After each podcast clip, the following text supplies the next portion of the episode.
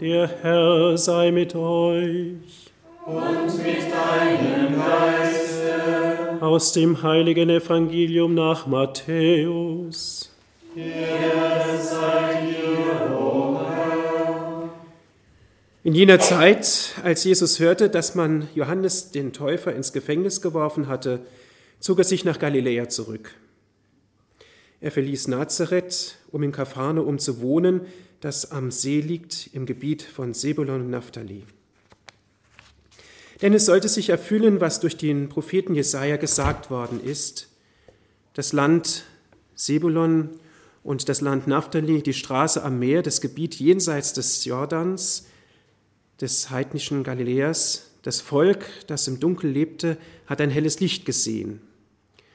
Denen, die im Schattenreich des Todes wohnten, ist ein Licht erschienen. Von da an begann Jesus zu verkünden, kehrt um, denn das Himmelreich ist nahe.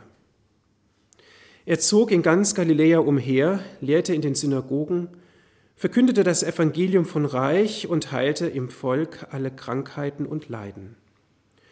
Und sein Ruf verbreitete sich in ganz Syrien.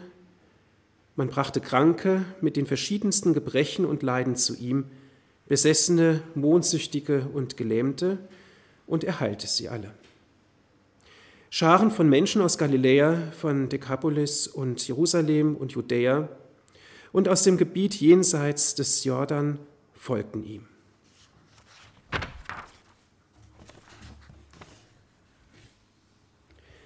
Evangelium unseres Herrn Jesus Christus. Lob sei dir, Christus.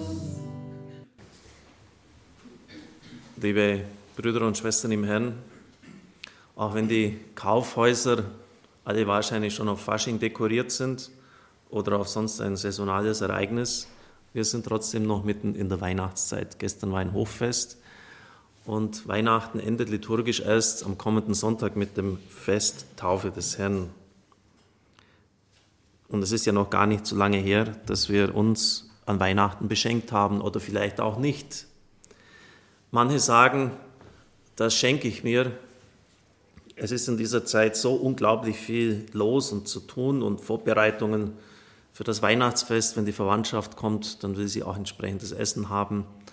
Und da tue ich mir das jetzt nicht auch noch an, dass ich in diese Materialschlacht um ein vernünftiges Geschenk mich mit einklinke und so lassen Sie es bleiben. Das Anspruchsdenken ist natürlich auch gestiegen und mit Lebkuchen und Nüsse, das war einmal, das können Sie in Geschichten aus den 50er Jahren nachlesen. Am 24. und Heiligabend haben wir immer eine Feier mit Kindern, eine Krippenfeier. Und da habe ich vor einigen Jahren mein Kind gefragt, was du dir denn wünschst. Dann kam die Antwort iPhone 5.0S und dann kam lauter Sprach, so, so, so Dinge, was das, wie viel Gigabyte und Speicher das haben muss, Pentium, Intel, Insight und weiß Gott was alles. Ähm, ja, da können Sie im Vergleich dazu die Nüsse und die Lebkuchen von damals und ein paar Holzspielzeuge ja, der, wegstellen. Und dann geht es meistens auch gnadenlos zu. Wir kehren ja das Alte Testament zurück, wie du mir, so ich dir. Wenn mir jemand ein wertvolles Geschenk gibt, muss ich auf gleicher Ebene zurückzahlen, ganz wörtlich verstanden, und auch ein wertvolles Geschenk geben. Dann kommt noch der Unsicherheitsfaktor dazu. Will der dieses Geschenk überhaupt? Mir hat zum Beispiel jemand meinen, das ist dieser berühmte Pulli, den ich schon in meiner Predigt erwähnt habe, einen schwarz-weiß gescheckten, so mit Karos ineinandergesetzten Pulli gegeben. Ich habe den immer nur verächtlich der Ziegenpulli genannt und nie angezogen. Und jetzt ein Mitarbeiter des Radios hat den gesehen und dem habe ich ihm gleich weitergeschenkt. Dann für viele bricht ja der religiöse Hintergrund weg. Warum saisonal bedingt schenken? Weihnachten, vielleicht wäre es besser, eine Urlaubsreise im Sommer zu schenken. Und so gibt es eigentlich viele Gründe, warum man das Schenken einstellt. Ich bin da vielleicht ein bisschen altmodisch, ich freue mich über jedes Geschenk, das ich bekomme. Aber wenn wir jetzt mal vom Evangelium ausgehen, gestern war ja das Fest der Erscheinung des Herrn, da ist die Sache anders. da wird das Kind beschenkt, das Christkind und nicht die Mitmenschen. Die Magoi, die Sterndeuter, bringen dem Kind Geschenke. Es sind prophetische Geschenke mit symbolischem Charakter. Sie zeigen auf, wer diese Person ist. Weihrauch für den Gott. In der Apokalypse heißt es, dass die Gebete wie Weihrauch vor Gott emporsteigen. Gebet. Und das wurde dann problematisch, als der Kaiser für sich das Gleiche reklamiert hat. Eine Büste, ein Standbild des Kaisers, zuvor ein Kohlenbecken. Und wer Weihrauch gestreut hat, hat das anerkannt, dass es einen anderen Gott gibt, dass der Superkaiser auch verehrungswürdig, anbetungswürdig ist. Das hat also damals in der frühen Christenheit über Leben und Tod entschieden. Denn wenn man erfahren hat, dass es ein Christ ist, hat man ihn vor so ein Standbild gezerrt und wenn er Weihrauch nicht gestreut hat, war das sein Todesurteil. Proskynesen, sie fielen nieder, kniefähiges Anbeten ist damit gemeint, ähnlich wie bei der letzten Erscheinung des auferstandenen Christus auf dem Berg in Galiläa.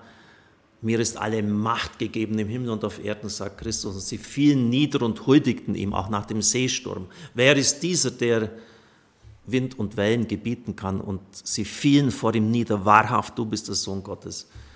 Mann-Übersetzungen geben das nicht so genau wieder. Sie verehrten ihn, das ist was anderes als kniefähiges Anbeten.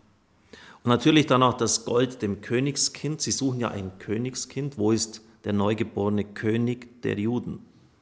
Dementsprechend haben sie auch wertvolle Geschenke bei sich. Gold.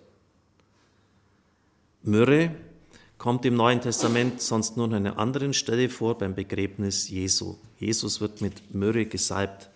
Im Brevier beten wir, der Myrrenkörner Bitterkeit weist hin auf Tod und Leiden. Das bittere Leiden und Sterben Christi.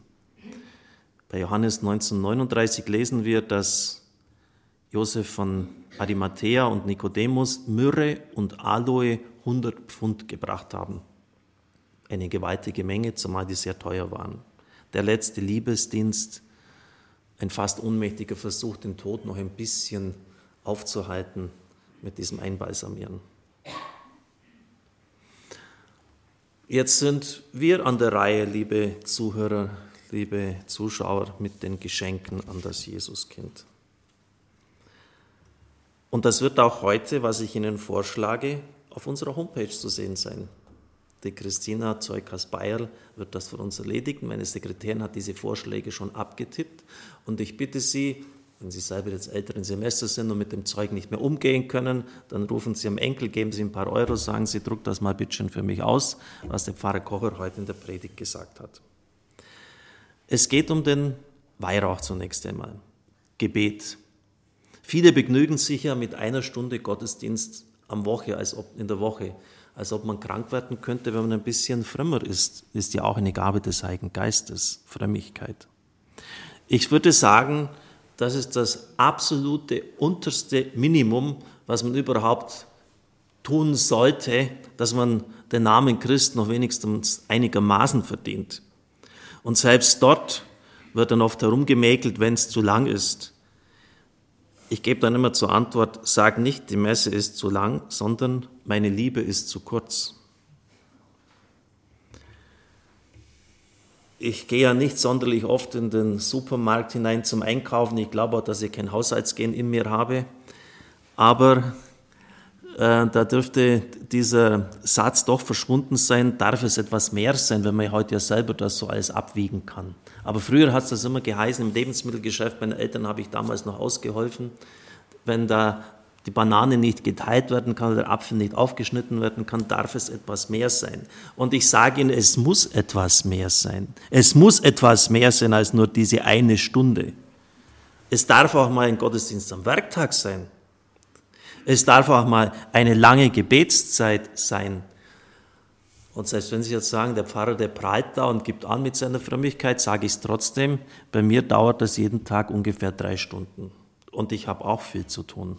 Ich habe auch sehr, sehr viel zu tun. Als Vorstandsvorsitzender, Programmdirektor und Pfarrer von Balderschwang wird mir nicht langweilig. Es muss etwas mehr sein. Ich merke immer mehr, dort, wo, wo das Gebet und die Beziehung zu Gott nicht da ist, das sind alle Aktionen der Kirche für die Katz letztlich. Dort, wo geistliche Gemeinschaften nicht auf das Gebet, auf die Meditation, die Beziehungspflege zu Christus Wert legen, ist letztlich alles sinnlos. Das sind dann ganz nett gemachte Events, aber es, es bringt in der Tiefe nichts. Und wenn Sie anschauen, welche Gemeinschaften wachsen, gedeihen in der heutigen Zeit und dann deren Gebetskultur anschauen, dann verstehen Sie es. Das ist ganz einfach.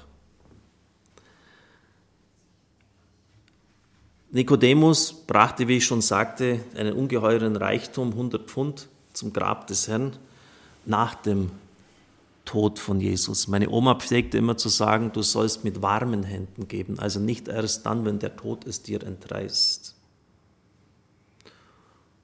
Gold, Reichtum.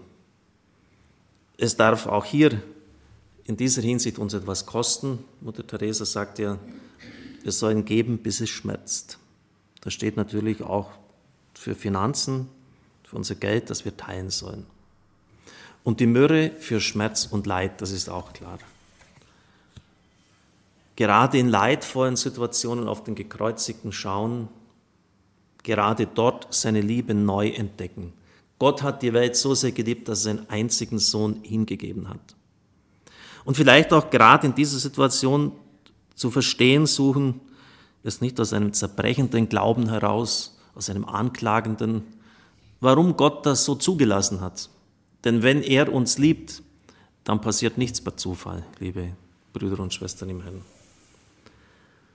Und da ist natürlich dann viel an Ausbaumöglichkeiten in unserer Spiritualität gegeben. Kolosser 1,15 heißt es, für die Kirche, den Leib Christi, ergänze ich, was an den Leiden Christi noch aussteht, was fehlt.